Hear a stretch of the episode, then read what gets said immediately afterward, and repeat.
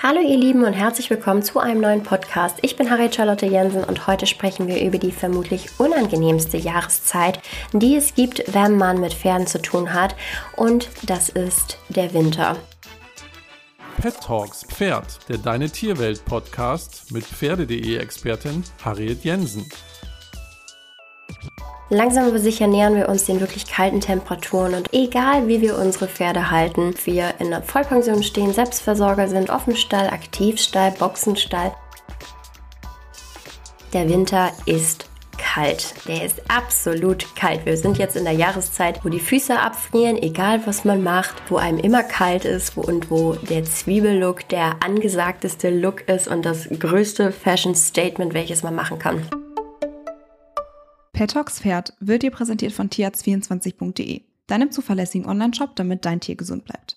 Kleinere Wunden und Verletzungen sind im Alltag auf dem Paddock oder während eines Geländeritts schnell passiert. Du möchtest dafür gewappnet sein? Mit der neuen Wundpflegeserie Actizin bist du bestens vorbereitet. Sie enthält natürliche hypochlorige Säure, die trotz ihres reizenden Namens mild zu körpereigenem Gewebe ist. Du kannst Actizin von Kopf bis Huf einsetzen. Actizin lässt sich einfach aufsprühen, ist schmerzfrei in der Anwendung, haut- und schleimhautfreundlich und dabei äußerst effektiv.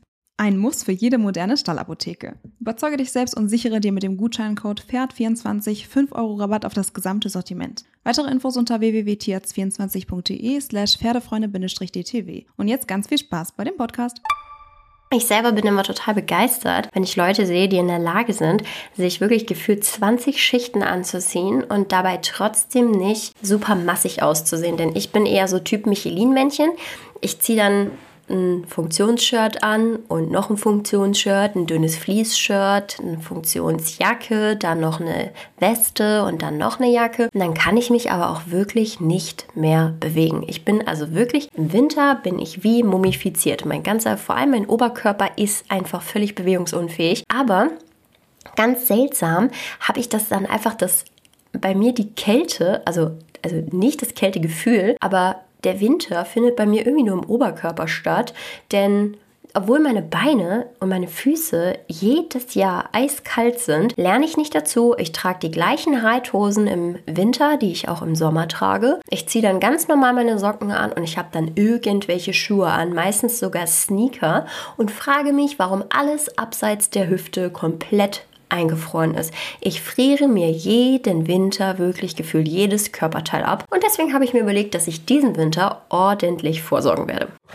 Ich habe also jetzt schon angefangen, mich darüber schlau zu machen, was ich alles machen kann, damit ich diesen Winter nicht friere. Zum einen habe ich mir überlegt, dass es ja ganz toll wäre, wenn man mal wieder mit diesen Knickhandwärmern arbeiten würde. Die fand ich als kleines Kind immer ganz toll. Die hatte ich auch von meiner Mama ganz häufig im Adventskalender.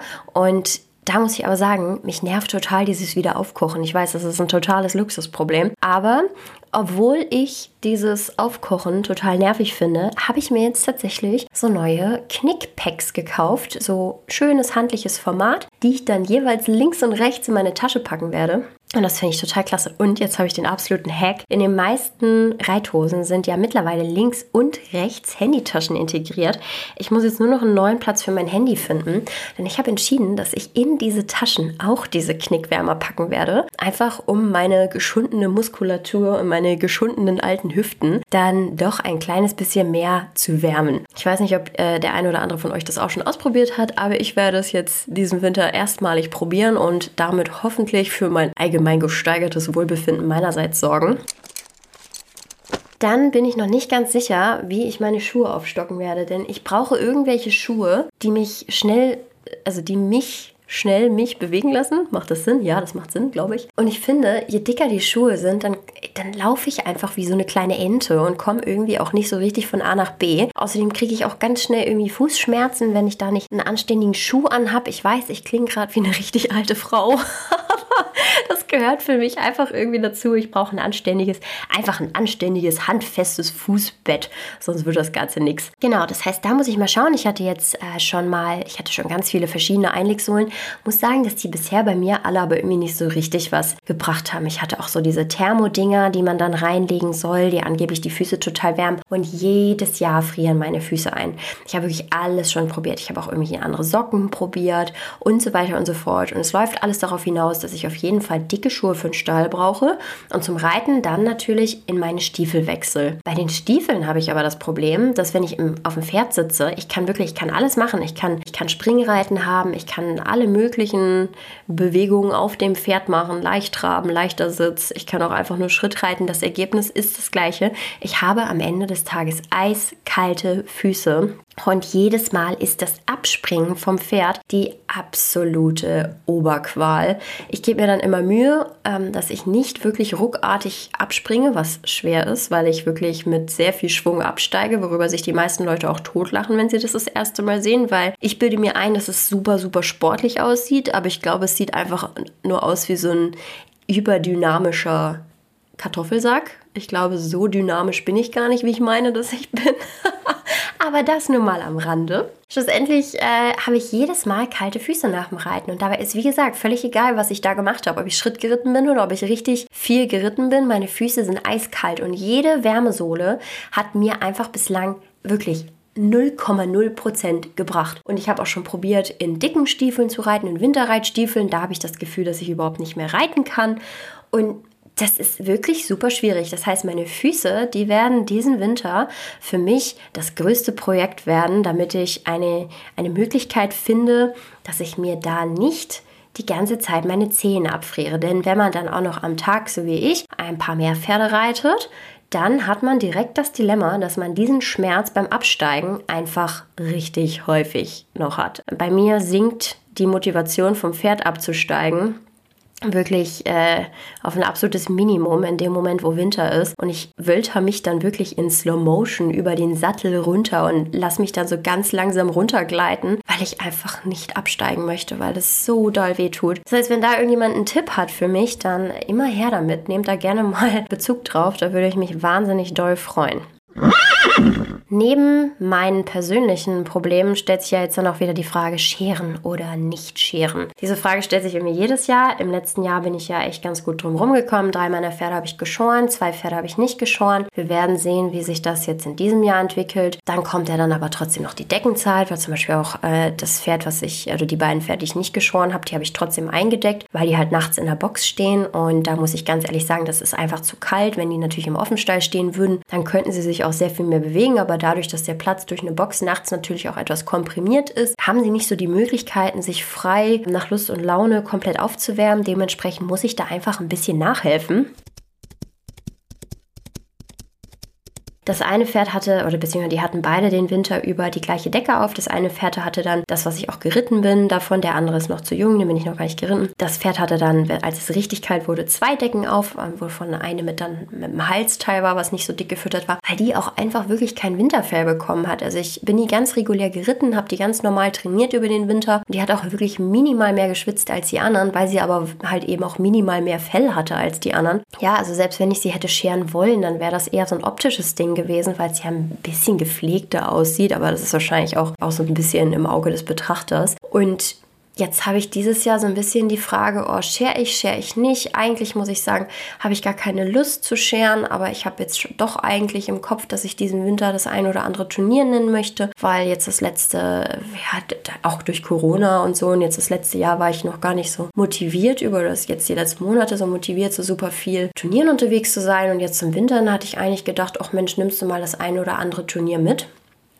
Und jetzt sitze ich hier und überlege, wie ich das machen soll, weil wenn die dann natürlich ein bisschen mehr Belastung haben, ein bisschen mehr Stress haben, dann ist natürlich schon ganz praktisch, wenn man sie schert, zumal eins meiner Pferde wirklich ein überdimensionales Shetland-Pony ist. Ich glaube, die hat noch nicht so ganz verstanden, dass sie eigentlich ein Warmblut ist, denn ähm, bei ihr, also bei ihr ist diese Memo kommt oder an ihr ist diese Memo komplett vorbeigegangen, dass sie eigentlich gar nicht so viel Winterfell schiebt. Das ist übrigens das Pferd, was auch für Pferde.de regelmäßig die Kolumne schreibt, einmal im Monat. Ziva, dort hat sie sich auch schon über ihr etwas äh, ja, fragwürdiges Langhaar ausgelassen. Und man muss echt sagen, also die hat richtig viel Haare. Die hat Beinhaare, die hat alle möglichen Haare, die man haben kann, aber wirklich zuhauf. Und die, die muss ich scheren, weil die, egal was die für ein, wie gut die trainiert ist, die schwitzt halt einfach. Und wenn, die wird dann auch schnell krank. Also die ist dann auch noch so ein kleines Mäuschen, was halt schnell mal Probleme mit, mit Husten und so kriegt. Dementsprechend kann ich mir das bei der einfach, also auch um sie so ein bisschen zu schützen, gar nicht erlauben, sie eigentlich gar nicht zu scheren. Aber ich gebe es jetzt an dieser Stelle ganz offen zu, ich hasse es zu scheren. Ich finde, Scheren ist so katastrophal.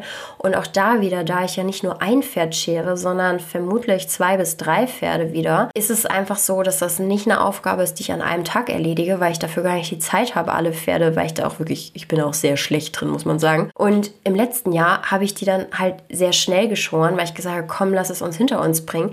Und schlussendlich sahen die richtig zerhackstückt aus. Also das äh, war wirklich keine hübsche Meisterleistung, die ich da vollbracht habe. Und das, obwohl ich auf eine jahrelange Erfahrung als Dressurreiter also als Pflegerin von einer Dressurreiterin zurückblicke und dort natürlich kein Haar krumm liegen durfte und ich da auch Pferde geschoren habe und alles. Und jetzt kann ich meine eigenen Pferde nicht mal scheren, obwohl ich da jahrelang durch eine harte Schule gegangen bin. Das ist wirklich traurig und ein bisschen schäme ich mich auch dafür. Und ich hoffe, dass meine ehemaligen Arbeitgeber diesen Podcast nicht hören und sich dann eben, wie gesagt, auch dafür schämen, dass ich es nicht mitgenommen habe, was sie mir alles beigebracht haben. Das Lustige ist, wenn ich fremde Pferde schere, dann schere ich die immer viel, viel schöner als meine eigenen, weil ich halt bei meinen eigenen nervt es mich.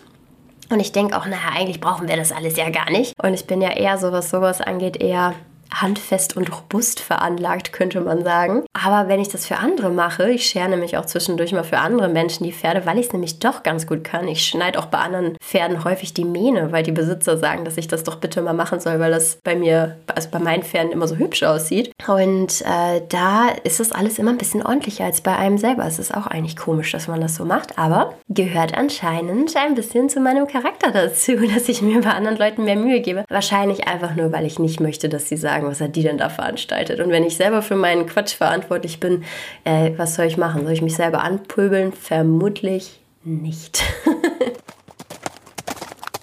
Hand in Hand mit dem Share-Thema geht natürlich auch wieder das Deckenthema und das ist auch etwas, das finde ich am Winter wirklich absolut katastrophal man Decke rauf, Decke runter, eine Decke rauf, noch eine Decke drauf.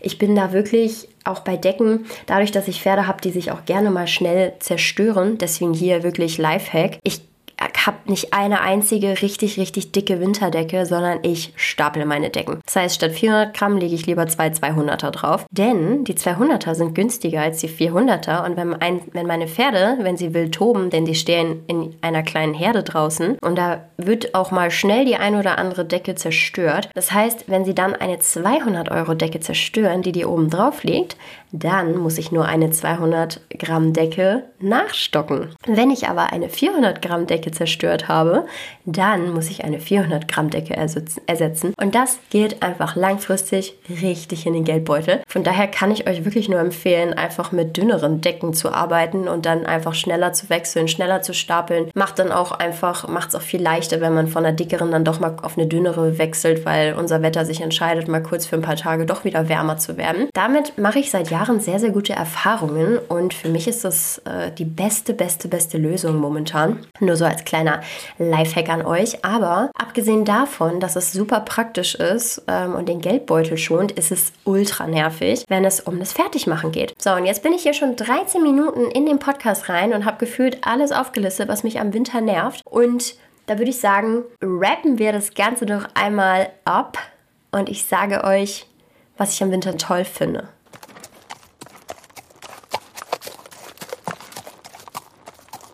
Ähm, ja, so richtig toll finde ich am Winter gar nichts.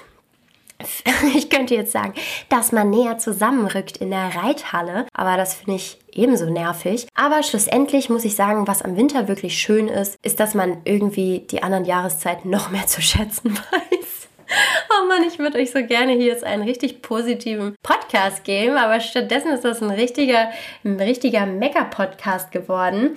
Doch eine positive Sache habe ich und zwar, dass man jetzt langsam aber sicher, gut, wir haben jetzt Anfang November, aber langsam aber sicher ist es wieder legitim, Weihnachtssüßigkeiten in die Sattelkammer zu legen. Das heißt, ich bin jetzt bereits dabei, schon ein bisschen Lebkuchen zu essen und Dominosteine und was ich noch so alles finden kann. Und bin auch meinen Miteinstellern sehr dankbar dafür, dass sie das alles in der Sattelkammer auslegen. Beteilige mich natürlich auch und wenn ich mal wieder alles aufgegessen habe, dann fülle ich dann natürlich auch ungefragt alles wieder auf. das ist wirklich eine tolle Sache in der ja, ich sage mal jetzt in der kalten Jahreszeit. Und was auch wirklich sehr, sehr schön ist, ist, wenn man diese richtig schönen sonnigen, eiskalten Morgende hat. Das macht, muss ich sagen, das ist eine ganz, ganz besondere Stimmung. Finde ich richtig, richtig schön. Aber das war's dann auch mit meinen positiven Gedanken. Jetzt würde ich mich riesig doll freuen, wenn ihr vielleicht euch ja zu entweder mir anschließen wollt und sagen wollt, was euch ebenfalls am Winter alles stört, oder ob ihr vielleicht sagen wollt, Mensch, Harriet, ganz ehrlich, ich verstehe, warum du dich beschwerst, aber hey, der Winter hat auch sehr viele positive Eigenschaften. Wirklich überzeugt mich davon. Ich wäre super dankbar, wenn ich dieser eiskalten Jahreszeit, die uns jetzt bevorsteht, irgendetwas Positives abgewinnen könnte. Ich bin im Winter auch immer so ein bisschen winterträge. Ich glaube, wenn ich ein Tier wäre, wäre ich ein Tier, was Winterschlaf macht, vermutlich. Mir vorab so ein bisschen Speck anfuttern, dann den Winter überschlafen und dann im Frühling ausgehungert, aber voller Tatendrang äh, wieder aufzustehen. Das ist, glaube ich, das, wär, das ich wäre ein tolles, ein tolles Winterschlaftier. Aber wie gesagt, wenn ihr mich hier eines Besseren belehren könnt und mir sagen könnt, was am Winter alles so absolut hochfantastisch ist, dann lasst es mich gerne wissen. Ich lasse mich gerne eines Besseren belehren. Austauschen könnt ihr euch mit mir über die ganzen Social Media Seiten von Deine Tierwelt, Pferde.de oder eben auch über meine eigenen Social Media Seiten. Ich freue mich von euch zu hören, freue mich über Feedback zu diesem Podcast, hoffe, dass ihr nicht erfriert, denn dann würden wir uns beim nächsten Podcast gar nicht wiederhören und das wäre super schade. Deswegen packt euch dick ein. Ich freue mich auf euch. Bis dann!